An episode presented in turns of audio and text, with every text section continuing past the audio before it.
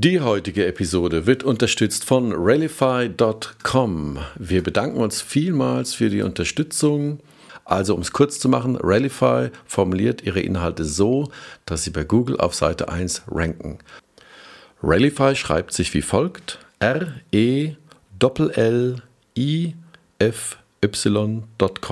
Nochmal, Rallify, wenn ihr das in den Browser eingebt, bitte R-E-L-L-I-F-Y.com. Einfach über die Webseite anmelden, Bezug nehmen auf Erde 5.0 und einen kostenlosen Trial vereinbaren. Viel Spaß damit und jetzt geht's los. Im neuen Erde 5.0 Perspektivwechsel Podcast treffen sich Karl-Heinz Land und Roland Fiege regelmäßig mit spannenden Menschen und sprechen über die Herausforderungen der Zukunft, Fluch und Segen. Wir sprechen über die Chancen und Risiken von künstlicher Intelligenz und der Datenökonomie. Ist die Digitalisierung letztendlich der Hebel zu mehr Nachhaltigkeit und der Weg zu einer ökologisch-sozialen Marktwirtschaft? Eine kritische Betrachtung der Gegenwart mit einem optimistischen Blick in die Zukunft. Willkommen zurück bei Erde 5.0 Podcast. Heute, wie immer, mit Karl-Heinz Land zugeschaltet aus dem schönen Hennef. Einen wunderschönen guten Morgen, Karl-Heinz. Hallo, guten Morgen, Roland. Und heute haben wir wieder auch einen Gast und äh, es gab mal eine TV-Sendung, die trug den, den Oberbegriff äh, oder die hieß, ich trage einen großen Namen. Wir begrüßen heute äh, den Unternehmer, den promovierten Betriebswirt und Enkel von Konrad Adenauer, Herrn Dr. Patrick Adenauer, zugeschaltet aus dem schönen Köln. Einen wunderschönen guten Tag. Ja, guten Morgen Karl-Heinz, guten Morgen Roland. Äh, ich freue mich sehr dabei zu sein und äh, ich bin in dieser Sendung sogar mal aufgetreten. Ne? Das war mein Wirklich, ja. Das hätte er eigentlich. Ja, super. Also, wenn das passt ja. ja. Und äh, ja, äh, wir kommen sofort in unsere Startrubrik, äh, bevor wir so ins Thema des Tages einsteigen. Mhm. Das Thema des Tages wird sich um äh, Nachhaltigkeit in der Bauwirtschaft drehen, um Immobilien und äh, wie wir dort quasi CO2-Neutralität hinbekommen.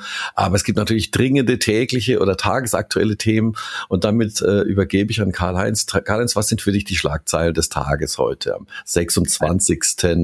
Äh, was haben wir noch? Mai haben wir noch 20. Genau, genau über noch Mai, aber nicht mehr lange. Also für mich waren die Top News äh, zum einen die Corona-Zahlen sinken weiter. Das ist wunderbar. Ich glaube, alle Menschen gucken da sehr entspannt hin. Bundesweit sank, der in, die, sank die Inzidenz jetzt auf unter 50. Das sind ja wirklich mal gute Nachrichten. Und äh, besonders bei sonnigem und sommerlichem Wetter an diesem Wochenende, was zu erwarten ist. Ähm, in der Welt der Politik verändert sich auch einiges. Äh, heute kamen die neuesten Umfragewerte. Dabei sieht man die CDU bei 24 Prozent, relativ stabil. Die Grünen fallen äh, jetzt auf nur noch in Anführungsstrichen 25 Prozent und weiter fallend. Ähm, die SPD ist bei 14 Prozent, also ja, kann man noch Volkspartei nennen. Äh, und die FDP hat sich jetzt wirklich auf 12 12 Prozent berappelt. Wer hätte das gedacht? Äh, AfD und Linke, äh, äh also AfD ist bei 10 und Linke bei 6 sehr abgeschlagen. Ne? Äh, AfD wundert man sich ehrlich gesagt immer noch drüber, dass sie so stabil sind. Äh, die zerlegen sich ja momentan relativ systematisch selber ähm, naja, let's see, was da noch passiert. Bemerkenswert finde ich eine Initiative von Ralf Brinkhaus, äh, dem Geschäftsführer von der CDU-CSU, äh, ähm, der von massiven Reformen in Politik und auch in der CDU-CSU spricht, was ich äh, für sehr wichtig und richtig halte. Und äh, eine weitere wichtige Schlagzeile, die sicher auch Patrick nachher noch ein bisschen mit uns besprechen wird. Äh, Vonovia möchte die Deutsche Wohnen kaufen für 18 Milliarden. Das sind ja mal Schlagzeilen. Und dabei sollen 20.000 Wohnungen wieder an die äh, Stadt Berlin verkauft werden. Die Stadt Berlin ist auch interessiert, was ich für nicht verkehrt halte. Aber lasst uns das vielleicht nachher mal äh, besprechen, weil das ist ein Thema, was sicher auch äh, den Patrick sehr, sehr nahe geht sozusagen. Ja, das, ist, das sind sehr interessante Entwicklungen. Und äh, Patrick, wie sieht's bei dir aus? Was, ich, was ist für dich so die Schlagzeile des heutigen Tages? Was beschäftigt dich heute? Ja, also das ähm, mit äh, ab, abgesehen vom, äh, von der Corona-Entwicklung, äh, die jetzt mal kurzzeitig von Bedeutung ist, ist das, ähm, äh, ist das Thema CDU, äh, Erneuerung und ähm, Vonovia vielleicht. Die beiden Themen sind interessant. Mhm. Bei Corona gehe ich davon aus, dass wir äh, dank ähm, des äh, Unternehmertums, das einige Investoren gezeigt haben bei der Entwicklung von Impfstoffen, dass wir da jetzt dann so langsam gut rauskommen, auch dauerhaft. Und ähm, äh, zum Thema ähm, CDU, glaube ich, muss man sagen, ähm, es ist ähnlich wie nach Helmut Kohl, es ist ähnlich wie nach meinem Großvater, wenn eine Figur so lange eine Partei geführt hat, wie es Angela Merkel jetzt getan hat, mhm. ähm, dass es da zu gewissen Erstarrungen kommt, ist ähm, äh, irgendwie normal. Mhm vor allem oben wird der Pfropfen immer dicker, ja, und der muss jetzt weggesprengt werden. Und das tut manchen weh, aber es ist gut für eine Partei, wenn sie sich dann erneuern kann. Mhm. Ich glaube, die CDU, da ist jetzt so viel Druck im Kessel. Ich glaube, dass die sich auch ähm, äh, auch erneuern kann, wenn sie nochmal in eine Regierung geht äh, nach einer nächsten Bundestagswahl. Ja. Was würdest du denn vermuten? Äh, glaubst du, es wird so schwarz-grünes oder glaubst du, es wird eine andere Konstellation? So wie es momentan aussieht, äh, ich glaube, dass die CDU wieder stärkste Partei wird, ja. weil ähm, äh, man, äh, doch viele erkennen werden, dass Armin Laschet von den Medien auch etwas unter Wert verkauft wurde in den letzten, äh, letzten 12, 24 Monaten. Das hat im Wesentlichen was mit Corona zu tun. Ja. Er macht einen guten Job hier in Nordrhein-Westfalen und ist ein beständiger äh, Vertreter, mhm. Beständiger Politiker äh, mit der richtigen Grundhaltung. Mhm. Übrigens und, interessanterweise ja mit der FDP gemeinsam, mit dem Pinkbart ja, und so. Ne? Die machen, glaube ich, in Summe einen guten Job hier in NRW. Ja, gut. Der, der, Talent von Laschet ist, gute Leute an die Seite zu holen und die auch spielen zu lassen. Ja. Ne? Mhm. Und, ähm, die, ähm, und, und ich glaube, es wird ähm, schwarz-grün-gelb werden. Okay. Und das wäre nicht so falsch. Das ist beim letzten Mal schiefgegangen, hing aber im Wesentlichen damit zusammen, dass, äh, Christ, dass Angela Merkel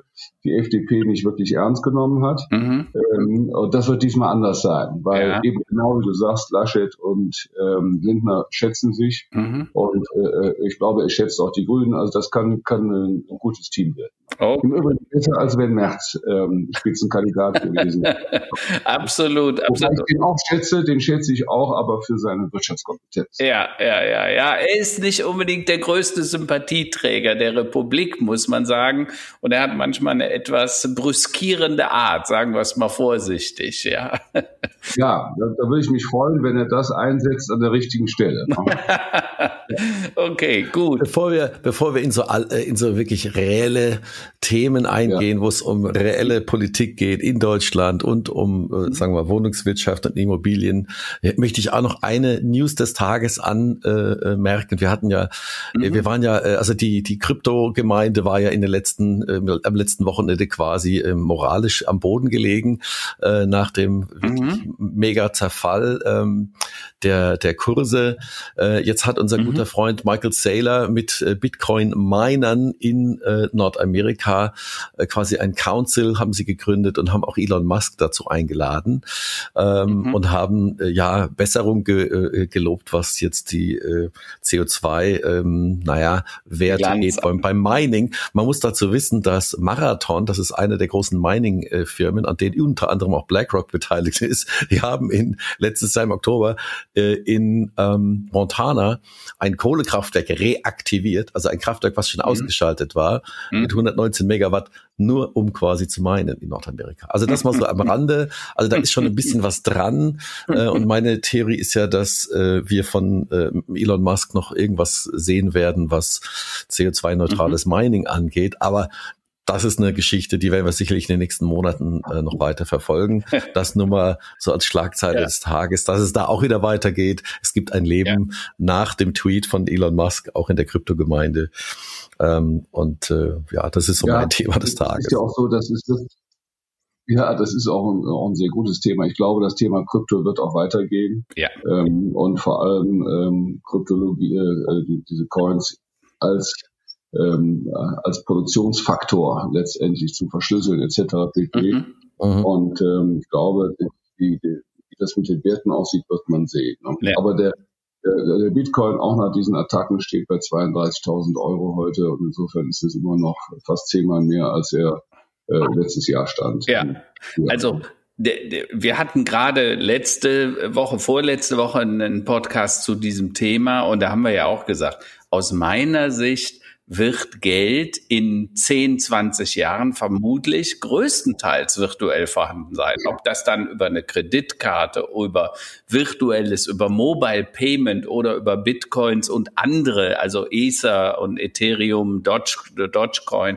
äh, weil aus Umweltaspekten macht physisches Geld ja nicht unbedingt den größten Sinn. Ne? Das kostet Ressourcen, das muss aufwendig hergestellt werden und so weiter. Da gibt's ja auch ein Mining Prozess, das darf man ja auch nicht vergessen. Auch die Erze werden ja irgendwo geschürft sozusagen. Und insofern glaube ich schon, dass wir in Zukunft eher äh, äh in, in 30, 50 Jahren wird man sich fragen, warum hatte man physisches Geld? Ja, also in, in äh, übrigens in Star Trek gibt's gar kein Geld. Ich weiß nicht, ob euch das schon mal aufgefallen ist. Ne? Die bezahlen immer nur virtuell, wenn sie überhaupt noch was bezahlen. Ne? Also das heißt, äh, in der Zukunft scheint das eh schon abgeschafft. Naja. Ja, das ist ja auch, ist ja auch unhygienisch letztlich. Ne? also insofern. Genau, ist so, absolut. Corona verändert so viel, wird auch dieses Thema verändern. Ich glaube, dass genau. viele jetzt mit dem Handy bezahlen oder sonst wie. Das, das ja. wird kommen, gar keine Frage. Und wenn wir die alle Energieprobleme der Welt lassen sich mit der Sonnenenergie lösen. Genau. Der Eintrag der Sonne ähm, nur zu zwei Prozent genutzt, würde die ganze Welt mit genügend Energie versorgen. Ja. Also auch hier daran sieht man, das wird alles kein Thema mehr sein. Mhm. Die Frage, wie kommt man dahin? Genau. Und glaube, man kommt nicht über Verbote dahin, sondern ja. über Wissenschaft, Forschung, Technik, Innovation, Unternehmertum. Aber das ist ja genau das, äh, Patrick, weshalb wir dich heute auch eingeladen haben. Du bist Unternehmer, äh, du bist in, in der Familie sehr aktiv, also in der, in den, in der Annauer Familie. Äh, ihr habt immer noch einen sehr großen Zusammenhalt äh, und gleichzeitig sagst du als Unternehmer, der ja ein, Bauunternehmen oder ein Bauentwickler, äh, äh Bauträger äh, aufgebaut hat, einen sehr großen, bedeutenden, du entwickelst Projekte in Europa, in Deutschland, aber auch in den USA. Und äh, du, ihr habt euch vorgenommen, der na, einer der nachhaltigsten Bauträger in, äh, in diesem Gebiet zu werden. Warum? Kannst du das mal ein bisschen beschreiben? Also wir verfolgen seit einigen Jahren ähm, die äh, Lean-Philosophie. Mhm. Das heißt also, äh, dass wir mit ähm, minimalem Ressourceneinsatz den maximalen Output haben wollen. Mhm. Der oberste Satz äh, bei Lean ist äh, Verschwendung vermeiden. Ja. Und ähm, äh, wenn man das also im Produktionsprozess macht, dann guckt man, wo sind die größten, äh, die größten Kostenfaktoren und wo findet die meiste Verschwendung statt. Mhm. Und äh, das hat natürlich mit Verpackungsmüll zu tun, das hat mit ähm, dem Einsatz von Materialien zu tun. Ähm, wie optimiert man das? Dafür haben wir ähm, äh, eben gestartet mit Building Information Modeling. Mhm. Das heißt also, wir planen die Gebäude in dreidimensional vor mhm. und äh, jeder Strich in diesen dreidimensionalen Plänen hat, äh, ist nicht nur ein Strich, sondern da ist hinterlegt auch, was er darstellt. Eine mhm. Wand so, dick aus dem und dem Material, so viel Dämmung etc. Mhm.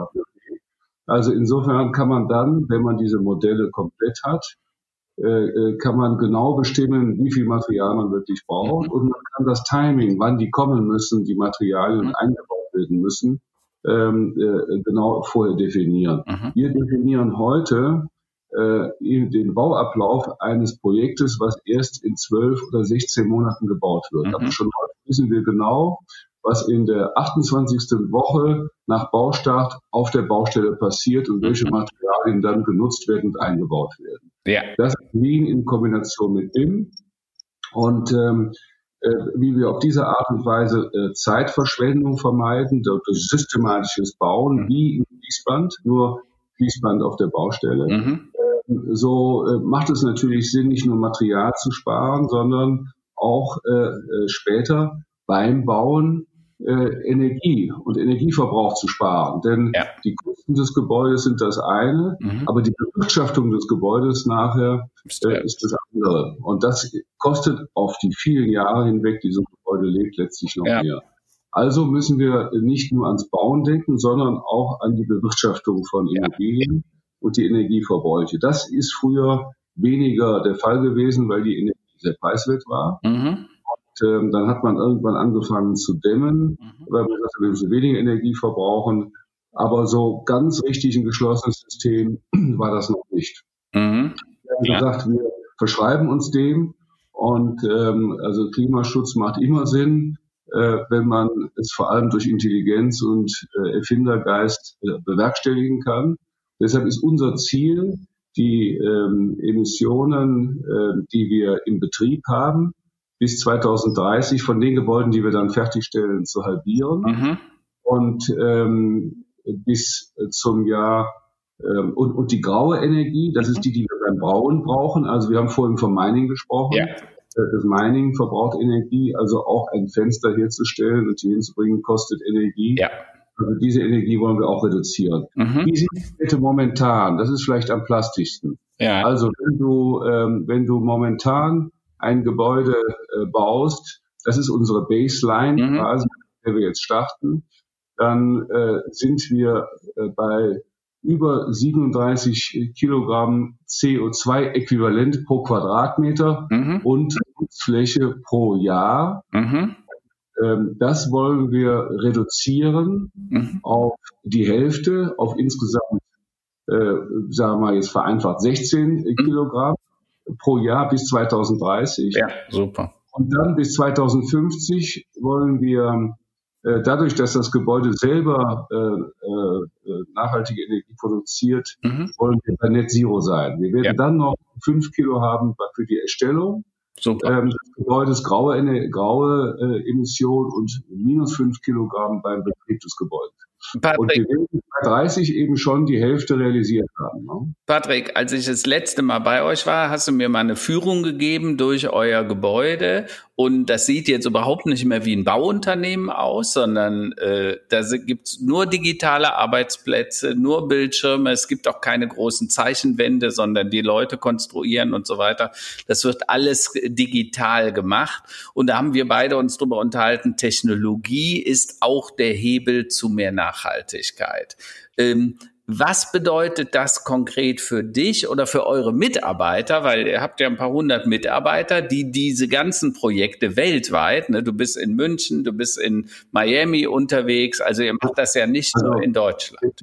Deutschland und äh, in USA. In USA sind wir selbst aber noch nicht so in den Konstruktionsprozess drin, mhm. sondern äh, lassen wir bauen. Mhm. Also hier in Deutschland, das bedeutet, ähm, also eine, das ist eine große Motivation für alle. Mhm. Wir haben wir haben ein extrem, für ein so altes Unternehmen, 1873 gegründet und ja immer wieder komplett gedreht und verändert und jetzt wieder verändert. Äh, unser Durchschnittsalter ist unter 40. Mhm. Äh, das heißt, wir haben eine relativ junge Crew mhm. und ähm, die sind ähm, äh, alle hoch motiviert, diese Ziele mit uns anzugehen mhm. und sind offen für neue Technologie und ähm, neue Arten der Zusammenarbeit. Ja. Ähm, und äh, man muss, also das, es war ein ungeheurer Weg von einem Bauunternehmen im klassischen, mhm. das Leistungsverzeichnisse ausgefüllt hat und das gebaut hat, was Dritte sich ausgedacht haben, ja. hin zu einem Unternehmen, das selbst Technologieführer ist ja. und innovativ. Und ähm, da gibt es Mitarbeiter, die gehen diesen Weg nicht mit mhm. und andere, die gehen ihn mit. Und ähm, äh, mein Ziel ist es immer, dass wir so viele Change Agents im Unternehmen haben, mit denen man also die gesamte Masse gut bewegen kann. Ja. Und das ist uns gelungen in den letzten Jahren, nach und nach äh, so viele äh, gute, äh, innovative Leute, ältere und jüngere reinzubringen. Das hat nicht unbedingt was mit dem Alter zu tun, dass wir also da einen richtigen Schritt nach vorne gemacht haben. Ja. Das treiben wir von Tag zu Tag weiter. Aber da bist du ja auch jemand, der selber extrem an, auf die Startup-Szene guckt. Du hast dich auch an einigen dieser Unternehmen beteiligt. Ihr sagt immer, wenn da interessante Technologien auftauchen, die euch beim Bauen zum Beispiel und Konstruieren und Verwalten der Gebäude helfen, dann beteiligt ihr euch auch gerne an diesen Startups, um quasi auch die Geschwindigkeit aufzunehmen. Und du selber hast mal sehr beeindruckt mir gegenüber berichtet äh, von einem äh, Kurs, den du gemacht hast im Silicon Valley mit ziemlich berühmten Persönlichkeiten. Und das hat dich scheinbar ja nachhaltig beeindruckt. Erzähl doch mal ein bisschen was von dieser Reise, die ja auch nicht, also das war ein Kurs, den du da belegt hast, über mehrere Tage, ja. ne? Ja, ja, es ist so, dass ich immer neugierig war. Mein ganzes Unternehmerleben mhm. ähm, äh, habe ich immer geguckt, was kann man lernen, äh, wo entsteht was, wo sind neue Trends. Mhm. Und ähm, deshalb habe ich das Thema ähm, äh, Digitalisierung natürlich äh, sehr, sehr, sehr früh auf, der, auf, dem, äh, auf dem Zettel gehabt mhm. und wir haben uns schon sehr früh beteiligt an Unternehmen, erstmal ein bisschen industrieagnostisch, sondern da, wo man gute Teams hatte. Also ich würde sagen, wir haben sicherlich über, zwei, über 20 äh, Beteiligungen an Startups, teilweise in frühen Phasen, teilweise später. Mhm. Wir haben es dann konzentriert auf ähm, das Bauen äh, und da haben wir ein Cluster gebildet, Beyond Build, das ist eine eigene Gesellschaft, wo wir auch Investoren mit drin haben. Und da, da sind wir entlang unserer Wertschöpfungskette aktiv auf dem Investment. Kann ich gleich noch ein Beispiel bringen. Ja. Aber ich war eben auch neugierig auf den Begriff Singularität. Ja. Und ähm, habe mich äh, mit diesen Fragen äh, auseinandergesetzt, habe hab natürlich die Bücher von dem Harari gelesen, aber ja. auch andere. Und bin dann auf Ray Kurzweil gestoßen ja. und ähm, äh, Peter Diamandis. Und die beiden haben ja zusammen die Singularity University gegründet. Mhm. Die sitzt äh, in äh, Mountain View, mhm. Palo Alto. Mhm. Und ähm, da äh, habe ich mich beworben für einen äh, Executive-Kurs mhm. und habe den jetzt vor drei Jahren gemacht. Ich mhm. meine, es wäre drei Jahre, die Zeit rast. und äh, das, war, das waren sieben Tage von morgens früh bis abends spät mit 80, ähm, 80 äh, Teilnehmerinnen und Teilnehmern ja. aus der ganzen Welt. Wir waren, glaube ich, 84 Teilnehmer in so einem richtigen, mhm. sagen wir, in so einem Startup University Surrounding auf dem alten NASA Airfield. Ja. In Hangars von Luftschiffen waren. Ja. Ähm, und das waren, die kamen aus 37 Ländern, mhm. aber nur drei Deutsche. Ja. aber elf Brasilianer, Marokkaner, Inder, Araber, also kreuz und quer Singapur. Und von den drei Deutschen waren zwei noch deine Bekannten, ne? Genau, äh, einer war einer, ich und also so ein Freund von mir hier aus Köln und ich ja. und dann noch einer aus Frankfurt. Ja? genau. Äh, ich glaube, ich ähm, weiß, wer das äh, war. War das der Thorsten? Heißt der Thorsten mit Vornamen? Ich will den Nachnamen jetzt nicht sagen. Ich nein, glaube, ich, nein, war, war äh, also Frankfurt. Okay. Bei mir war ja, also, äh, Christoph Bauer und aus Frankfurt ist, müssen uns nachgucken, wie der hieß. Ja, okay, ich, egal. Aber der hieß nicht das weiß ich. Ne? Okay. Auf jeden Fall, äh, es waren aber danach auch noch auch andere da. So, und äh, da haben wir innerhalb von einer Woche gehört, was Digitalisierung der Wissenschaft äh, überall bedeutet in verschiedenen Wissenschaftssegmenten. Also das ging von Cloning, Farming und so weiter, mhm. Äh, Biotechnologie, äh, aber eben auch Kryptotechnologie etc. pp. Mhm. Und ähm, was es in den verschiedenen Wirtschaftsbereichen bedeutet, also ja. Energie beispielsweise ähm, und ähm, Ernährung und so weiter. Und so Mhm. Hochspannend. Also ein, ein äh, was unheimlich viele Themen, die ich jetzt jetzt berichten könnte, von sensationellen Entwicklungen. Mhm. Äh, was sich dann nochmal gezeigt hat für mich, ist, ist dass ähm, die Digitalisierung die diese Welt dramatisch verändern wird. Mhm. Es ganz, ganz viel gibt an neuen Technologien, von denen wir in Deutschland, wo wir immer ja so tendenziell ein bisschen hinterm Mond leben und über Nichtregierung nachdenken, ja, ja. keine Ahnung haben in der öffentlichen Diskussion. Es gibt Leute, die wissen das, aber die meisten werden nicht aufgeklärt. Und ähm, ich habe damals gesagt, äh, auch den Politikern, die ich so kenne, ich habe gesagt, ihr müsst da hingehen und macht das eine Woche. Macht natürlich keiner, ja weil sie alle nicht an, ähm, weil sie zu wenig offen sind für Neues. Mhm. Wenn man das sieht, dann weiß man, dass man Deutschland ganz anders nach vorne treiben muss äh, auf dem Feld, dass da gigantische Chancen sind. Mhm. Digitalisierung ist ja erst, es gibt ja dieses 6D, 6D, erst ist sie deceptive, mhm. das heißt verborgen. Ja. ja. Und ähm, dann irgendwann kommt sie hervor. Mhm. Äh, sie ist noch, sie bewegt sich unterhalb des, des, linearen Wachstums und dann kommt sie hervor und dann kommt diese exponentielle Kurve. Ja. Und dann ist sie eben destructive.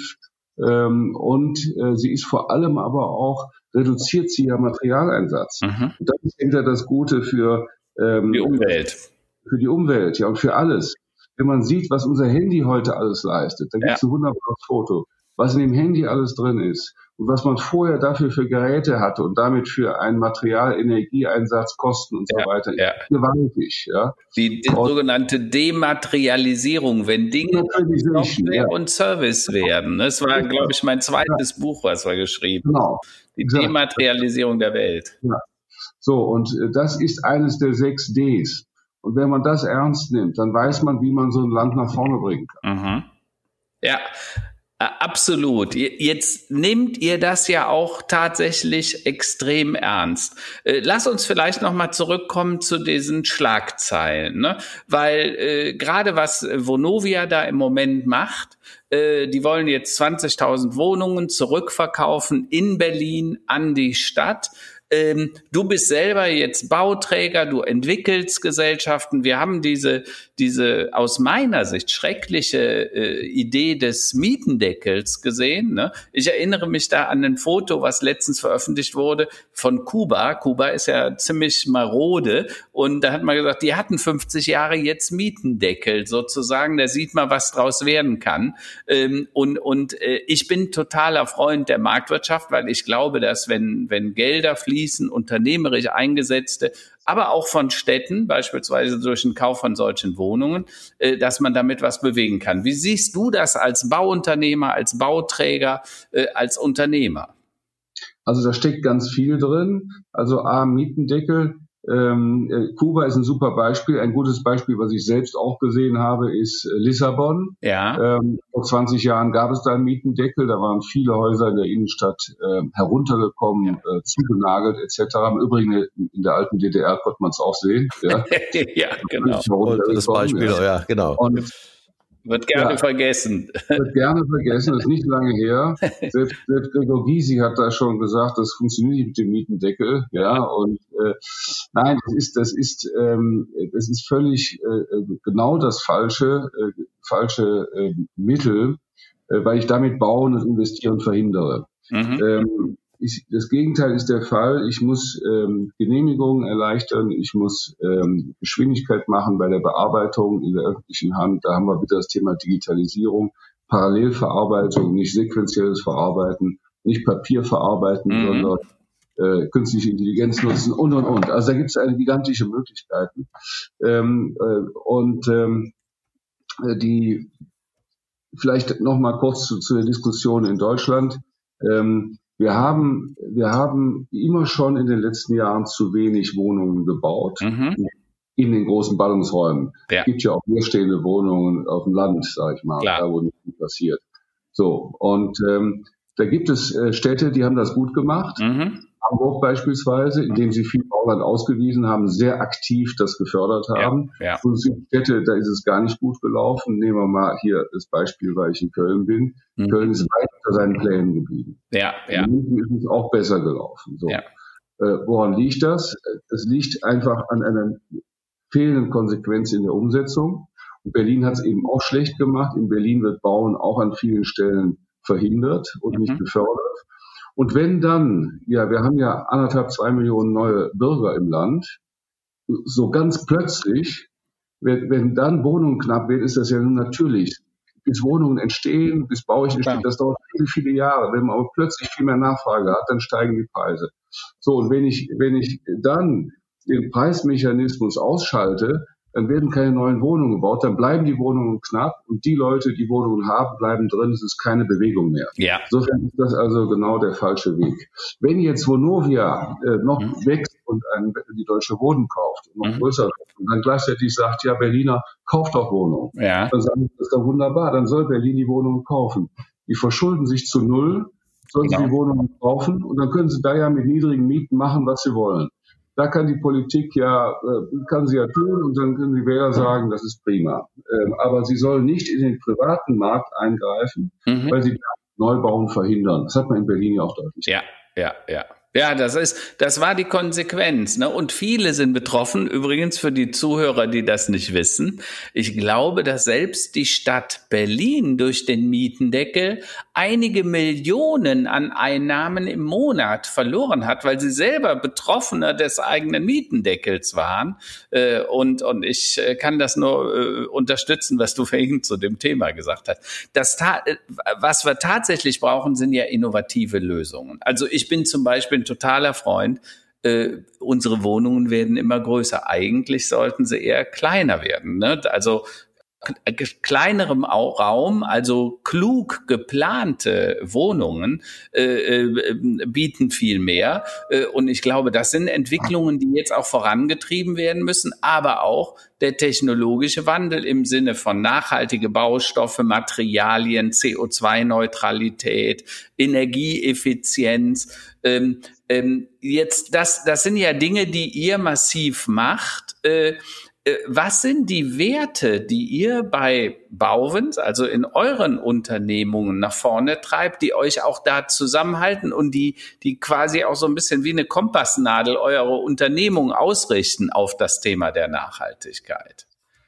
Im Grunde äh, sage ich, ein gut geführtes Familienunternehmen hat das Thema Nachhaltigkeit sowieso schon immer beachtet, ja. weil es ähm, äh, Unternehmertum und Innovationskraft vereint mit Solidität mhm. und einem nachhaltigen Wirtschaften. Ja, ja. Das, das, schützt einen nicht davor, dass man scheitert, ja. aber das gehört in der Marktwirtschaft dazu. Ja. Wenn, man alle, wenn man alle Unternehmen am Leben erhalten würde, mhm. hätten wir zu viele Zombie-Unternehmen und die müssten irgendwann vom Staat äh, finanziert werden. Das haben wir auch in der guten alten DDR gesehen, wo die Industrie am Ende marode war. Ja, so, ja, wenn wir ja. die Zunifizierung nicht wollen, ist Wettbewerb da und dann werden mhm. sich gute durchsetzen, Innovative, die diese Lösungen finden und andere nicht. Ja. Aber Familienunternehmen werden von dem Thema Nachhaltigkeit in vielerlei Dimensionen äh, äh, getragen. Ja. Und äh, da, da ist finanzielle Nachhaltigkeit, da ist ein äh, fairer Umgang mit den Mitarbeitern, ja. mit allen Stakeholdern, also Klar. mit Lieferanten, äh, mit Kunden etc. Mhm. Ähm, das, das ganze äh, gute Kaufmannstum ist letztendlich ein nachhaltiges. Ja, ja. Und nachhaltig ist eben, wenn man bereit ist, auch ständig sich anzupassen. Ja. Das Unternehmen ist in ständigen Wandel und am besten entwickelt es sich nach vorne. Mhm. neue Lösungen, äh, ist dabei zu optimieren und ich verstehe Marktwirtschaft und Unternehmertum immer als einen Auftrag zur Knappheitsüberwindung. Mhm. Es gibt kein besseres System zur Knappheitsüberwindung als die Marktwirtschaft mhm. und in unserem Fall die soziale Marktwirtschaft, ähm, weil wir eben äh, nicht nur auf Profit aus sind, mhm. Gewinn ist wichtig, um auch zu investieren. Ja, Steuern ja. zahlen. Ja.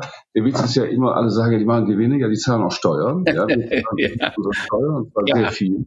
Ja. Ähm, und diese, ähm, also diese, diese, die, diese Nachhaltigkeit, das nachhaltiges Wachstum, das kriegt man nur hin mit Innovation. Ja. Und das ist also bei, bei uns in, in der Genetik drin. Wir, wir wollen in die nächste Generation reinbringen, mhm. die soll da und die soll wieder mit neuen Impulsen das Ganze nach vorne bringen. Wir, wir hatten äh, im letzten Podcast den Hannes Ametsreiter, den CEO von Vodafone, ja. und äh, der hat gesagt, äh, ähm, äh, wer, wer Dinge verändert, gewinnt und wer Dinge öfter verändert, gewinnt öfter. Ja, also genau, wer, wer, schnell ist, der gewinnt und wer schneller ist, der gewinnt öfter. Gewinnt so. öfter, genau. Und das, das war, das war das, was er gestern ja. gesagt hat. Äh, und das, das klingt bei dir jetzt auch so raus. Ähm, äh, jetzt äh, haben wir ja vorhin gesprochen, Singularity hat dich stark beeinflusst. Da hast du viel mitgenommen draus und das auch wieder ins Unternehmen zurückgebracht. Startups sind dir auch wichtig, weil du sagst, ihr nehmt darüber auch Geschwindigkeit auf, also Dinge schneller nach vorne zu bringen, innovative und, äh, Geschichten. Wie nutzt ihr das denn im eigenen Unternehmen? Warum sollte das auch ein Vorbild für andere äh, Unternehmen sein, die die Startups auch als Beschleunigungskapseln, als Brandbeschleuniger benutzen können? Also wir haben ähm, mal ein Beispiel, wir sind beteiligt ähm, durchaus im größeren Umfang bei der Firma Sensorberg. Mhm. Ähm, die stellen Sensoren her mhm.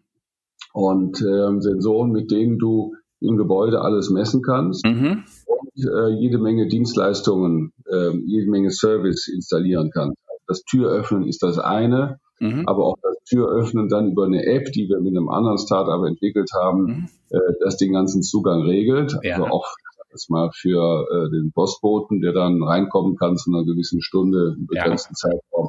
Aber du kannst eben auch messen mit diesen Sensoren, äh, den, äh, den Stromverbrauch, den Energieverbrauch. Mhm. Ähm, du kannst Licht an- und ausschalten natürlich. Ähm, du kannst jede Menge Services von den gemeinsamen Waschmaschinen steuern und, und, und. Also, wir haben, weil das im Markt noch nicht richtig ging, haben wir gesagt, okay, dann bauen wir mal selbst Gebäude, ja. investieren selbst rein und behalten die auch, indem wir diese Technologie testen. Ja. Das ist immer ein bisschen mühsam, äh, denn im Bauen mit innovativen Technologien zu arbeiten, mhm. ist sehr schwer, weil sie oft nicht teamgerecht sind, ja. weil die gibt's nämlich noch gar nicht. Also ja wird ein professioneller Investor immer sagen, ja, wenn das aber nicht diengemäß ist, kann ich das meinem Fonds nicht antun und so. Also muss man das dann selbst machen. Klar. Ja? klar. So.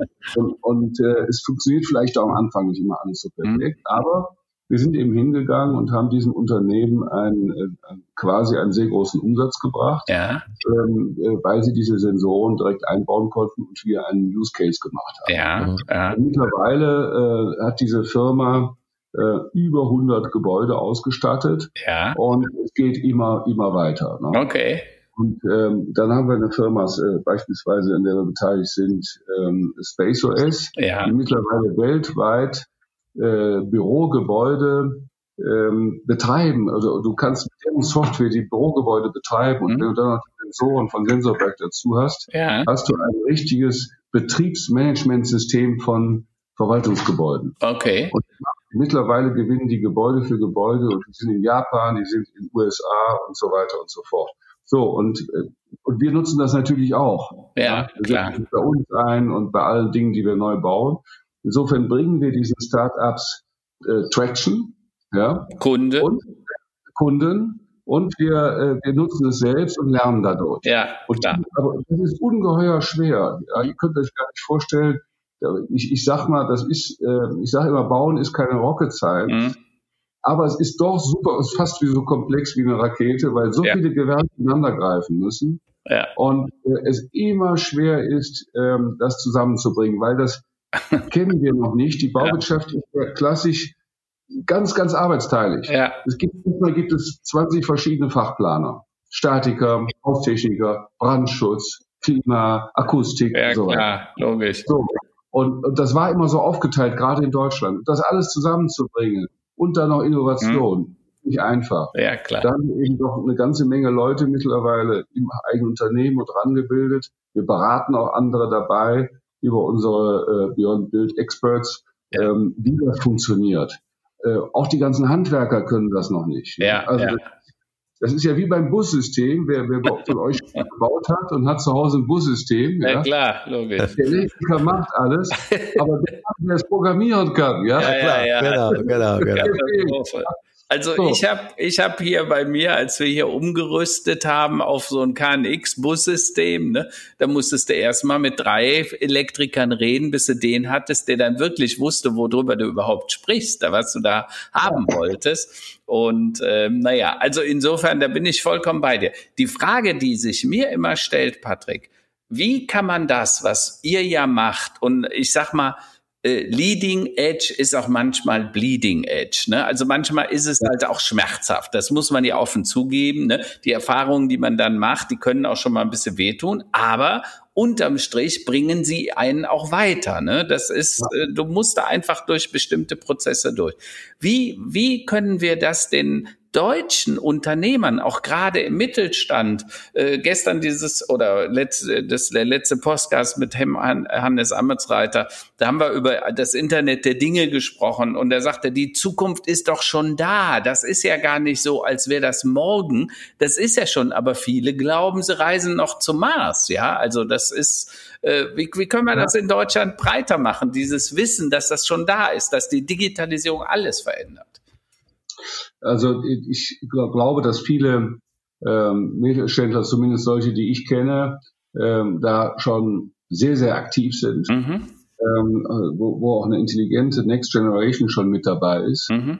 äh, und, und die Dinge vorantreibt. und ich möchte jetzt, es gibt so ein paar Standardbeispiele, möchte ich jetzt gar nicht nennen. Ich glaube, dass das ziemlich, ähm, ziemlich breit mittlerweile funktioniert. Mhm. Ähm, ich denke, wenn eine Bundesregierung und die Landesregierung, und das tut die Nordrhein-Westfalen beispielsweise, mhm. wenn das noch mehr auf äh, die Agenda heben, mhm. Äh, dann nicht nur mit einer Staatsministerin im Kanzleramt, sondern äh, wirklich prominent besetzt das Thema Digitalisierung vorantreibt, ja. dann könnte man das Bewusstsein ändern. die Unternehmen sind nicht so schlecht. Also ich sehe ja. viele Mittelständler, die viel investieren. Und du hast gesagt, also ich sehe das Bluten bei dieser Innovation, mhm. sehe ich das ist der Preis der ist der Preis der Innovation. Ja. Man, ja. Weiß, man, man weiß ja nie ganz genau, ist das jetzt, habe ich da zurecht geblutet oder nicht, hat er was gebracht oder nicht? Ja, genau. Am Ende sage ich immer, Stolpersteine zu Startblöcken machen. Ja. ja. Äh, und äh, oft wird was extrem Gutes daraus. Ja. ja. Du machst einen Fehler oder es klappt nicht so und dann lernt man daraus und dann geht's auf einmal viel, viel besser als vorher. Und das, äh, man muss also den Mut auch haben, Fehler machen zu können. Ja. Unternehmen muss so gut sein, dass es sich Fehler auch leisten kann. Genau. Thema ja. Fehlerkultur sozusagen. Ne? Und Innovationskultur, lass uns doch mal ausprobieren. Ja, ja. Ich immer Fuchsteufelswild bei uns, wenn die Leute sagen, ja, nee, nee, sag ich, jetzt machen wir es einfach. Ja. Ja. Ja, hin und mach das. Ja. Ja, ja. Und dieses etwas Diktatorische, das gibt es eigentlich nur im Familienunternehmen. Das traut sich, äh, traut sich oft einer in der öffentlichen Verwaltung schon gar nicht, weil da kann er ja angeschissen werden von allen Seiten, ja am Ende noch von der Presse, ja. hat sich das getraut, ja. ja. Ähm, und äh, das geht in großen Konzernen auch schwieriger. Schwierig, ja. Man, ja. Muss man, muss man seinen Aktionären verpflichten, könnte ja ein Fehler sein, ja, haftet man. Mhm. Das geht fast nur im Familienunternehmen. Deshalb glaube ich, dass ein Schlüssel für die äh, äh das, ein Schlüssel für die Erneuerung Deutschlands sind die Start-ups, die jungen Unternehmen, die Familienunternehmen. Mhm. Und denen muss dieser Geist äh, näher gebracht werden. Aber ich glaube, viele haben von diesem Nektar auch schon getrunken. Ne? Ja. Ich würde mal gerne einen Perspektivwechsel reinbringen, weil wir haben ja jetzt wir haben mhm. über die, die Bauwirtschaft, die Wohnungswirtschaft gesprochen. Und das ist ja jetzt, sagen wir mal, ein Wirtschaftszweig, der aber vorsichtig ausgesprochen in den letzten Jahren nicht gerade gelitten hat. Äh, jetzt äh, mhm. gibt es viele Flächen, die durch die Pandemie ähm, offensichtlich vor einer Umnutzung stehen. Also das, äh, ich mhm. spreche jetzt von, von Büroflächen, also jetzt nicht vom neuen Bauen und, und äh, mhm also mal alte, äh, sag mal, besiedelte Flächen äh, äh, mhm. quasi plattwalzen und was Neues draufstellen, wenn auch ökologisch mit einem wesentlich besseren Footprint, sondern ich spreche jetzt von Flächen, ähm, also ganz konkret von Büroflächen, die wir offensichtlich in den nächsten Jahren oder auch Jahrzehnten in der Masse nicht mehr brauchen werden. Bis hin auch zu Einzelhandelsflächen, sei es leerstehende Karstadt, Kaufhofhäuser und, und, mhm. und, und. Ähm, ist das auch ein Teil, ist das Teil, sagen wir mal, deines, sagen wir mal, äh, äh, Planungsbereiches und Projektbereiches, sich auch damit auseinanderzusetzen oder fangt die quasi nur from scratch an? Also okay, wir bauen neu und fertig, aber alte Sachen um, umbauen ist nicht so unser Ding. Doch, das äh, haben wir auch alles schon gemacht, schon sehr früh. Wir haben auch schon die alte Fabrik der Familie Engels, Marx, Marx, also der Engels von Marx haben wir umgebaut in ja. Engelskirchen. Also das ist alles, ähm, das ist alles äh, schon da gewesen und kommt auch ja. wieder. Ja. Und ähm, völlig klar, wenn jetzt Dinge umgenutzt werden, dem stellen wir uns. Und gerade man kann eine Menge auch bei dem Refurbishment und Redesign von Gebäuden kann man eine Menge auch Innovatives reinbringen. Gar keine ja. Frage. Da, da steckt vor allen Dingen ja auch viel äh, CO2 schon drin. Ne? Einer der größten ja. CO2 Verbraucher ist der Zement, ne? also der Beton, ja, den wir brauchen, ja. äh, weil der extrem viel Energie braucht in der Herstellung und wenn ich etablierte Strukturen nutzen kann, da gibt es jetzt auch ein paar äh, Leute, die das ganz massiv nach vorne treiben, dann, dann führt das auch zu einer dramatischen Reduzierung ja. im CO2-Verbrauch. Materialeinsparung, ist ja, ja völlig klar. Ne? Verschwendung, ne? Kreislaufwirtschaft, also das ganze so. Thema der Zirkulärwirtschaft und Kreislaufwirtschaft. Ja. ja. Da komme ich auch noch, da muss ich auch noch auf ein Thema kommen. Also einmal ist, ähm, äh, es gibt eine Firma in München, eine der größten privaten Baufirmen, Max Bögel, äh, die ähm, haben mhm. einen Zement entwickelt, der 30 oder 35 Prozent weniger ähm, CO2 verbraucht in der Produktion. Mhm. Also auch da geht's schon los. Die haben darüber hinaus ein Werk errichtet, bei dem sie Wohnungsbau vorfertigen. Ähm, das gucke ich mir jetzt an. Ich habe das alles nur per Video gesehen, hab, der, der, deren Chef hat mir das alles gezeigt und erläutert. Äh, mhm. auch da äh, kann man diese Themen äh, Nachhaltigkeit und CO2-Reduzierung gut spielen. Aber es ist sehr komplex. Und bis man mit so einem Investment Geld verdient, das dauert ganz, ganz lang. Ja, ähm, ja verständlich. Äh, das ist, ist, ist nicht ganz einfach, aber äh, da wird es hingehen. Mhm, mh. ja? Jetzt seid ihr Adenauers eine große Familie, das muss man sagen. Und jemand indiskret, das hat mir gesagt, ihr trefft euch mindestens einmal im Jahr noch irgendwann zum Geburtstag vom alten Konrad Adenauer in Röndorf zu dessen Geburtstag und bringt die ganze Familie zusammen. Warum ist das so wichtig? Also dieses Werte, diese Tradition in der Familie, die also äh, Adenauer, dein Großvater, äh, Urgroßvater war ja jemand, der der für die Marktwirtschaft, die Aufbruch, die die boomenden Wirtschaftsjahre. Ne? Ich glaube, er ist 63 als Kanzler äh, zurückgetreten äh, äh, und 67 oder 69 gestorben, meine ich. Und äh, die Frage ist, wie, wie war, ist, ist das, spielt das heute noch eine Rolle? Ist das wichtig für euch? Also die, ähm, es ist so, dass wir uns Weihnachten treffen, am zweiten ah. Weihnachtsfeiertag. Eine oh. Tradition, die mein Großvater begründet hatte. Mhm. Und da erinnere ich mich als kleines Kind äh, noch an die äh, Zusammenkunft. Er ist 67 gestorben, da war ich sieben Jahre alt. Ja. Und ich habe das noch so in Erinnerung. Ähm, denn, denn äh, unser Großvater hat eben diese Großfamilie auch im Zweiten Weltkrieg ähm, zusammengehalten. Mhm. Ähm, alle vier Söhne waren äh, in, im Feld. Ja. Äh, die Töchter zu Hause, teilweise auch die Schwiegertöchter. Ja. Es ist wie durch ein Wunder, könnte ich auch noch lange darüber erzählen, keiner gestorben, auch mein Vater nicht, ja. ähm, der, äh, der beinahe nach Sibirien gekommen, nach ähm, nach ähm, Stalingrad gekommen wäre. Ja. Ähm, und ähm, das sind also alles glückliche Umstände gewesen, er von den Nazis verfolgt und so weiter. Mhm. Und das hat natürlich so eine Familie geprägt, der Zusammenhalt und der war in diesem, äh, in diesem familiären Zusammenkommen auch immer drin. Und wir haben diese äh, Werte, die Tradition einer Familie, die äh, zusammenhält, die sich kennt, mhm. äh, vorangetrieben äh, und beibehalten. Das ja. ist eigentlich der tiefere Sinn. Nicht unbedingt jetzt ähm, die alten äh, Geschichten äh, und so weiter nochmal zu erzählen. Ja. Wir wissen das auch.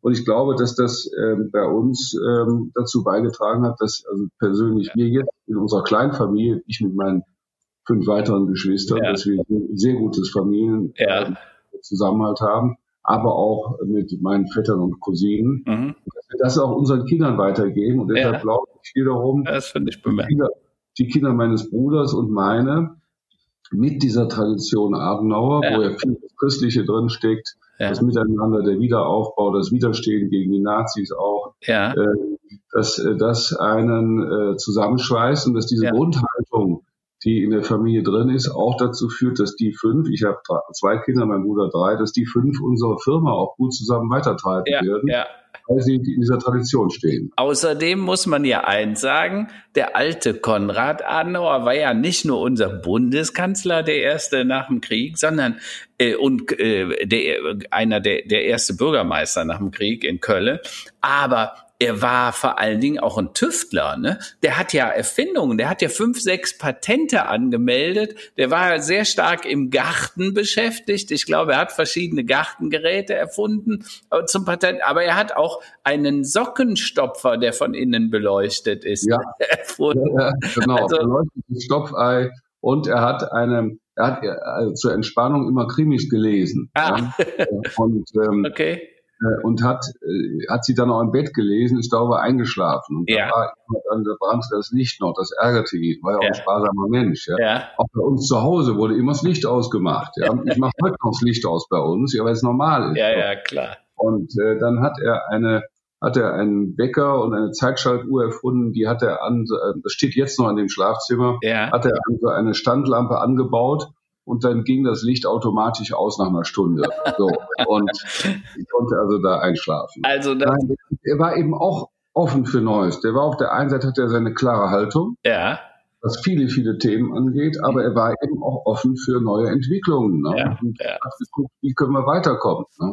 Also das Tüftlergehen ist sozusagen in euch drin geblieben äh, und du hast den Wecker quasi weiterentwickelt deines Urgroßvaters und machst heute mit der Sensorik, wenn die Leute das Haus verlassen, fährt die Heizung runter, können die Rollladen runtergehen. Also und wenn Alter. du dich dem ja. Haus wieder näherst, fährt das wieder hoch. Äh, übrigens, so lassen sich, habe ich mir sagen lassen, 70 Prozent des Energiebedarfs nur dadurch äh, steuern, dass du nur dann heizt, wenn du im Haus bist und wenn du gehst, äh, der, der entsprechend die Heizung runterfährt ja. äh, und das Licht ausmacht. Ja. Ne? ja. Wobei, was das, das, das, all das ist super. Äh, ich, das Einzige, was mir eben Sorge macht, ist, dass wir in Deutschland ähm, so einen geringen Anteil an der Gesamt-CO2-Ausstoß haben. Also ja. der menschengemachte Anteil ist ja schon gering. Ja. Und dann der in Deutschland ist wieder nur zwei oder drei Prozent. Ja.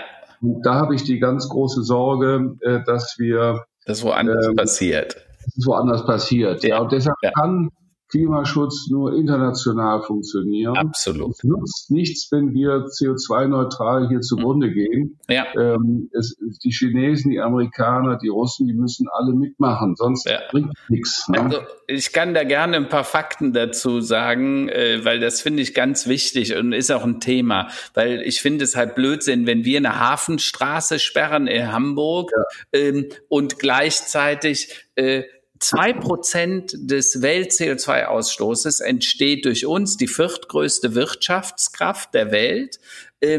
150 Millionen Tonnen CO2 werden jährlich etwa emittiert, die rein aus der Energieherstellung kommen, also Kohleverstromung, Öl, fossile Brennstoffe und so weiter.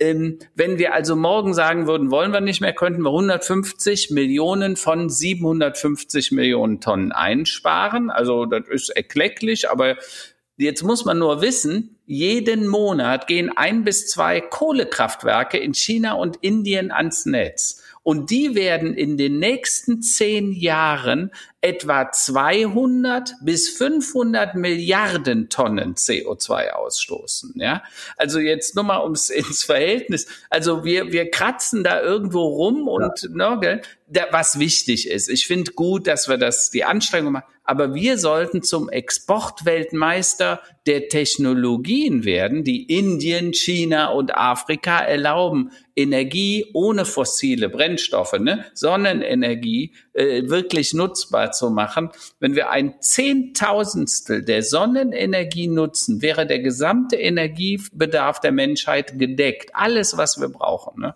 So, und das CO2-neutral. Ja, ne? Genau. Das, ist, das ist das Ziel, nicht? Und deshalb äh, deshalb muss es ein, äh, muss es, äh, muss das mit Augenmaß geschehen. Nicht? Denn äh, wir alleine schaffen es nicht. Ne? Ja, ja, ja, absolut, absolut. Also, aber jede Anstrengung lohnt sich und wenn wir andere beeinflussen in dem, was wir tun, zum Beispiel wie ihr durch die Startups, die dann weltweit erfolgreich sind, dann beeinflussen wir das auch mittellangfristig in China, weil unter uns die Chinesen sind ja nicht dumm. Die wissen, dass sie auch die größten Leidtragenden eines möglichen Klimawandels sind, weil ich glaube, 70 Prozent der Bevölkerung der Chinesen sitzen an, in Küstenregionen. Ja. Ne? Äh, also die haben auch kein, äh, keine Lust, ständig äh, feuchte Füße zu kriegen. Ne? Ja. Absolut. Ja. ja. es geht nur mit Erklären, Aufklären. Ja, absolut, absolut. Roland, ich glaube, wir kommen so langsam zur Schlussrunde. Genau, ich denke, dass wir dann auch äh, nochmal, vielleicht am Anfang haben wir kurz über Politik gesprochen. Äh, jetzt die Pandemie rückt ja Gott sei Dank äh, Stück für Stück in den Hintergrund, so dass äh, ja Nachhaltigkeit und äh, hier die grüne Revolution äh, in welcher Form auch immer wieder präsenter wird. Und ich denke jetzt auch mhm. egal, wie die Konstellation aussieht, es wird es sehr, sehr begrüßenswert sein, dass ob es jetzt Photovoltaik ist, Wasserstoff, dass wir wirklich als als Musterländle und als Musterland, was Nachhaltigkeit und äh, ja, CO2-Neutralität ist, einfach voranschreiten und dass es auch Spaß macht, da rein zu investieren, sei es auch auf dem eigenen Dach, da muss man immer als erstes anfangen. Also ich freue mich äh, irgendwie auch irgendwie aufs mhm. nächste Jahr und auf die Zeit äh, nach mit dem Wahlkampf und äh, sind wir mal gespannt. Lange mhm. dauert es ja nicht mehr. Ja, dann haben wir noch unsere Abschlussrubrik. Genau. Äh, Tops und Flops der Woche. Patrick, äh, hoffentlich trifft es dich jetzt nicht zu unerwartet. Wir besprechen da immer so auch gerne so ein bisschen aus dem privaten, halbprivaten Bereich, was uns so genervt hat und was uns am besten gefallen hat. Mhm. Karl-Heinz, äh, ich lasse dir wie immer den Vortritt. Was ist für dich der Top oder der Flop der Woche? Äh, also, äh, ich habe nur zwei Tops, ehrlich gesagt. Das Wetter am Wochenende, es sieht danach aus, als würde es wunderschön werden. Das sollten wir alle genießen bei 22 Grad und den ersten Biergärten, die wieder eröffnet werden. Ich habe so eine Lust, äh, mal wieder in einen Biergarten zu gehen mit Freunden. Und das Zweite, auch ein Top, ich, ich bin das erste Mal eingeladen als TEDx-Sprecher. Das ehrt mich sehr fühle ich mich total angesprochen. Ich habe ja schon viele Jahre Vorträge gehalten, aber diesmal das erste Mal auf einer TEDx äh, und da freue ich cool. mich sehr, äh, äh, im September dabei zu sein. Sehr gut. Äh, Patrick, das, das hört sich super an. Machst du das auf Deutsch oder auf Englisch? Auf Deutsch. Dieser ist auf Deutsch ja. tatsächlich, ist eine deutsche TEDx. Okay, ja, Gratulation. Ja. Also äh, mein äh, Highlight gerade in der Stunde, in der wir hier zusammen gesprochen haben, ist äh, Bitcoin von über fünf Prozent gestiegen. Da seht ihr, wie wohl das ist. absolut, ist absolut. Ist schon wieder bei 34.000. Ähm, ja, also das mit dem, mit dem Wochenende, das ist so, weil wir sind umgezogen und ich hoffe, dass wir dann im Garten herrlich äh, sitzen können und äh, das gute Wetter genießen. Ich habe mich diese Woche über den Regen gefreut. Ja. Wir hatten in den letzten Jahren äh, zu viel Regen, zu wenig Regen. Ja. Und ich finde es wunderbar für die Natur, dass es so saftig und grün ist. Ja. Das und dann kann auch so langsam die Sonne kommen. Und dieses Jahr war viel kühler als die letzten mhm. Jahre, auch kühler als der Durchschnitt. Mhm. Und äh, wir haben mehr Regen als sonst. Das äh, verspricht ein schöner und nicht zu trockener Sommer zu werden. Ja, ja, super. Äh, das, das können wir jetzt schon. Wie sieht's spüren. bei dir aus, Roland? Ach, bei mir auch eigentlich nur Top der Woche. Ähm, Flops eigentlich nicht wirklich. Ähm, ihr habt ja, liebe Hörerinnen und äh, Hörer, verfolgt hier mein Bauprojekt im eigenen Garten, ja, und äh, zum Thema Poolsanierung. Es schreitet voran. Und dann macht man sich natürlich Gedanken als Vater von zwei kleinen Kindern, die so, naja, leidlich beziehungsweise noch nicht schwimmen können. Was machen wir denn da? Also bin ich dann jeden Tag der Bademeister? Nein, natürlich nicht. Jetzt sind Pfingstferien und was machen die Kinder jeden Tag? Schwimmkurs. Ja, insofern äh, toi toi toi, dass die die Lütten halt ähm, ja äh, vorbereitet sind, dass wenn sie sich gegenseitig in, ins, ins Wasser, wenn es mal wärmer wird, schubsen, ja. äh, dass sie das dann auch äh, ja einigermaßen sicher und vor allem auch überleben. Ja, und das ist für mich der, der äh, die freuen sich da sehr drauf, machen enorme Fortschritte und äh, danke ich auch meiner Frau an dieser äh, Stelle, dass sie sich da so äh, wirklich super drum kümmert. Ja. Kinder lernen schwimmen, sehr lebenswichtige Sache banal, einerseits aber auch sehr wichtig. Super. Super. Gut. Dann vielen Dank für die Zeit, äh, Patrick, Karl-Heinz, ähm, in die Runde. Ähm, allen noch eine gute ja. Woche. Auch gute Woche Zuhörer, für alle Zuhörer. und ein sonniges Wochenende. Und Karl-Heinz, hattest du nicht noch was zu verlosen? Hattest du da nicht noch eine Idee? Ja, ich habe gesagt, also alle Menschen, die diesen Podcast hören und die den gut fanden und teilen, unter denen verlosen wir wieder fünf Bücher, dreimal den Roman Permanent Error, also Systemfehler, da geht es so ein bisschen um Dieselgate und so weiter, so ein bisschen die Hintergründe, weniger anklagend als mehr aufklärend im Sinne, warum, wie kann es zu sowas kommen, zu so einem Skandal. Und das zweite Buch, Stillstand als Beschleuniger, weil ich weiß nicht, wer von den Zuhörern das so empfindet. Ich finde diese ganze Pandemie als ein Massivbeschleuniger ähm, und äh, da sind ein paar interessante Thesen zur Wirtschaft, zur Ökonomie von morgen drin. Äh, die fünf Bücher verlosen wir sehr gerne, wer den Podcast teilt. Kurz eine Notiz an uns auf Facebook, Google, LinkedIn, wo auch immer, äh, wird uns schon erreichen und dann gehen die Bücher auch schon raus. Na, hervorragend. Also fleißig teilen auf Twitter, auf LinkedIn, auf Facebook, Perfekt. auf Instagram oder wo auch immer. allen eine gute Woche, bleibt ihr alle gesund und viel Erfolg weiterhin, ja? Danke. Tschüss. Tschüss.